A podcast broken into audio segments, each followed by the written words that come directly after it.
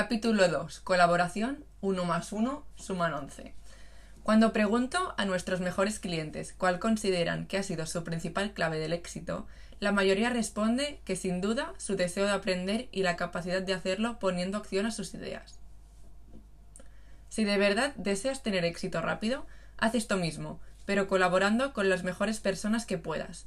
Rodéate de los mejores expertos en cada especialidad. Es la mejor inversión. Te explicamos cómo hacerlo en kpiconsultor.com en nuestro servicio KPI 031. Bienvenidos a la comunidad de productividad organizacional, el podcast donde discutiremos cómo implementar la productividad dentro de tu organización. Mi nombre es Augusto Pinot y conmigo en este episodio Álvaro Navarrete, de KPI Consultor. Y nosotros somos sus anfitriones para Productividad Organizacional. En este episodio número 2 de la primera temporada vamos a conversar un poco de 1 más 1 es igual a 11, pero 1 más 1 más 1 es igual a 111. Cada semana vendremos con un tema distinto donde cubrimos los detalles, éxitos y fracasos de la productividad organizacional y un poco más. Esta semana nuestro episodio está titulado 1 más 1 es igual a 11, pero 1 más 1 más 1 es igual a 111 y cómo esto afecta a la productividad. En el camino de trabajar, guiar, crear programas para las organizaciones, encontramos muchas veces que realmente no existe el elemento de la colaboración, ni de manera guiada ni de manera natural. Los dueños de estos pymes no tienen una idea real de cómo obtener y poner en principio esto es lo que nosotros llamamos el 1 más 1, es que es igual a 11. Es simplemente interesante e imposible para cualquier pyme empezar a crecer, crecer o seguir creciendo sin tener este concepto bien claro.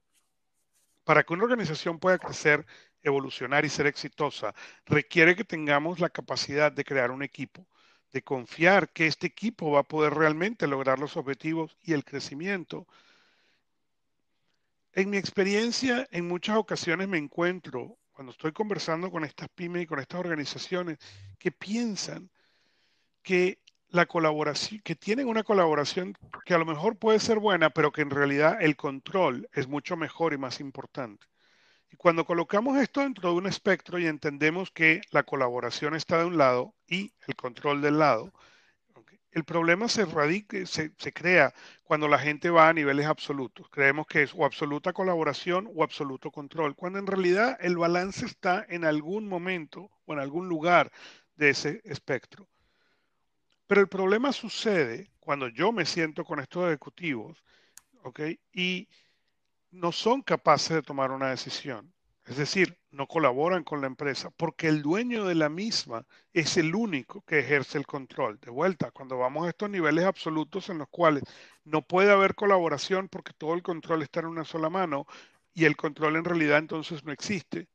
Cuando vemos en estos casos, entendemos que es simplemente imposible para estas organizaciones lograr que uno más uno sea 11 y mucho menos que uno más uno sea igual a 111.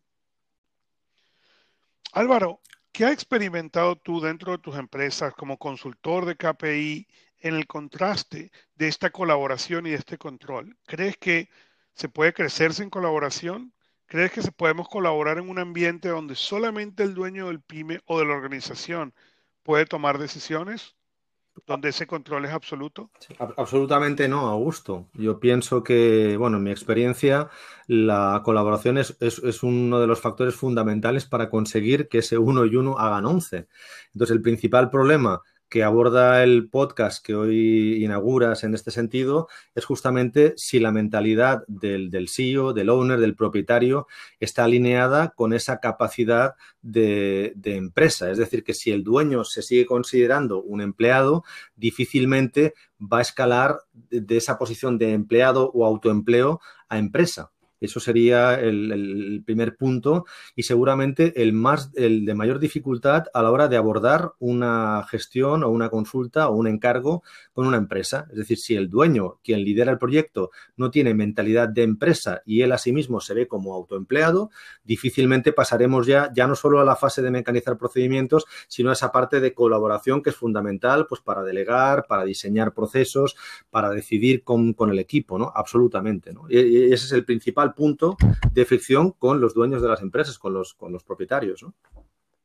Es correcto, es exactamente lo mismo que yo veo, justamente la razón por la cual consideré que era importante esta discusión. Si tenemos, si estamos en, especialmente en el punto en el cual, no, yo soy el dueño de la empresa y yo soy el único que puede tomar una decisión, ¿cómo pretendemos que el negocio tenga una posibilidad realmente de crecer, de convertirse en empresa? Cuando vemos las empresas grandes, existen niveles, niveles de decisión. Obviamente hay decisiones que tienen que ser tomadas a cierto nivel, pero tiene que haber la posibilidad de tomar esas decisiones. Y en mi experiencia, cuando yo me siento muchas veces con estos ejecutivos a nivel medio, inclusive a nivel alto-bajo, en los cuales simplemente dicen, no, yo no tomo decisiones, esa decisión tú me dices, yo voy a hacer el informe y se lo voy a llevar al dueño de la empresa para que él pueda tomar una decisión.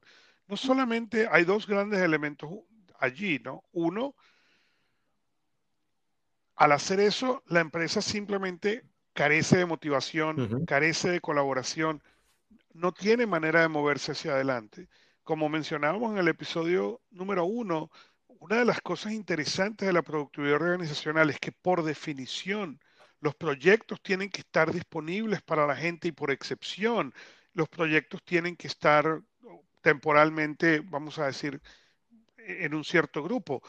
pero si los proyectos la gente no tiene acceso. Si, tú no me permites que yo tome una decisión, pues muy probablemente yo no tengo acceso al proyecto. Entonces, ¿cómo estás motivando a esta gente? ¿Cómo quieres lograr lealtad? Estamos en un momento muy interesante. Es la primera vez en la, en la historia de la humanidad que el mundo se paraliza. Las empresas para poder volver a arrancar van a necesitar más que nunca esa colaboración de la gente que está dentro para poder volver a arrancar la economía, poder volver a arrancar las empresas, poder volver a salir hacia adelante. La, la potencialidad de la crisis que nos viene es realmente gigantesca. Y yo me pregunto cómo estos dueños de empresa que pretenden ejercer ese control absoluto donde solamente ellos pueden tomar una decisión, pretenden que sus equipos en conjunto logren ese 1 más 1 más 1, 111. Sí, sí, total, total, bueno, absolutamente. En, ese sentido, bueno, y, este momento que, entre comillas, hemos podido vivir juntamente nos permite llamar la atención sobre un aspecto que a mí me parece crucial la importancia. Eh, nosotros, mm, al, al, cabo, o sea, recibiremos unas, unos 20 encargos diarios entonces yo digo, eh, cuando hablo con, personas, eh, con clientes, siempre comento, nosotros entramos en, nuestro domicilio el día 15 de marzo del 2020 y salimos justamente en la ciudad en la que yo vivo, en Barcelona. Hemos pasado eh, o pasaremos a la fase 3, a la nueva normalidad, este próximo domingo. Y cuando hablo con personas, digamos, ¿por qué curiosamente unas de las personas están ya pensando en 2032? Que es consecuencia de todos estos tres meses que hemos eh, estado en, encierro en casa.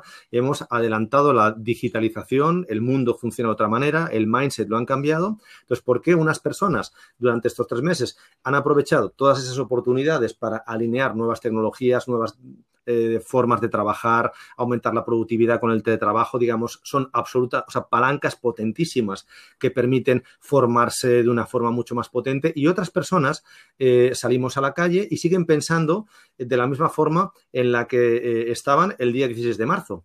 Entonces, claro, en, mi caso, y, es bueno y lo comparto con, con, colegas, el empresario decide qué personal escoge, qué proveedores trabaja, qué clientes tiene. Entonces, en mi caso, yo veo rápidamente con qué empresas, con qué CEOs vale la pena trabajar y ves que es un proyecto constructivo a medio o largo plazo y qué personas siguen ancladas en el paleolítico y es imposible cambiar su forma de, mentalidad. De hecho, en el, artículo que tenemos, el servicio específico que ofrecemos en, en KPI Consultor, que es el KPI 0121, el primer apartado es que eh, le llamamos el cambio, o sea, proponemos siete tips para intentar pasar de, de, un estado de autoayuda a empresario. El primero, absolutamente innegociable, es que el CEO, el empresario, debe cambiar su forma de pensar con respecto a su estilo de liderazgo, con todo lo que tú has, has apuntado. O sea, debe obsesionarse por la delegación, por la digitalización, por la forma en la que diseña los procedimientos, por la formación.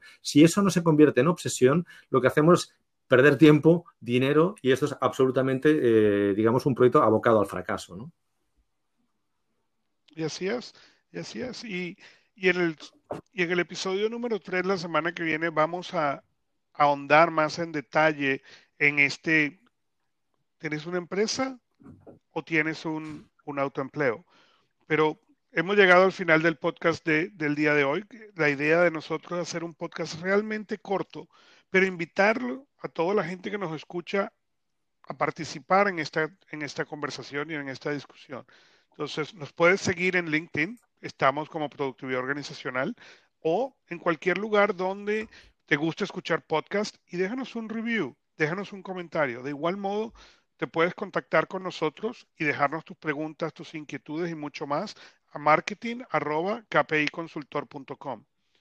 Como dije, la próxima vez vamos a conversar en detalle de qué tienes, una empresa o un microempleo. Gracias por escuchar Productividad Organizacional y hasta la próxima vez. Y recuerden, 1 más 1 es igual a 11, pero 1 más 1 más 1 es igual a 111.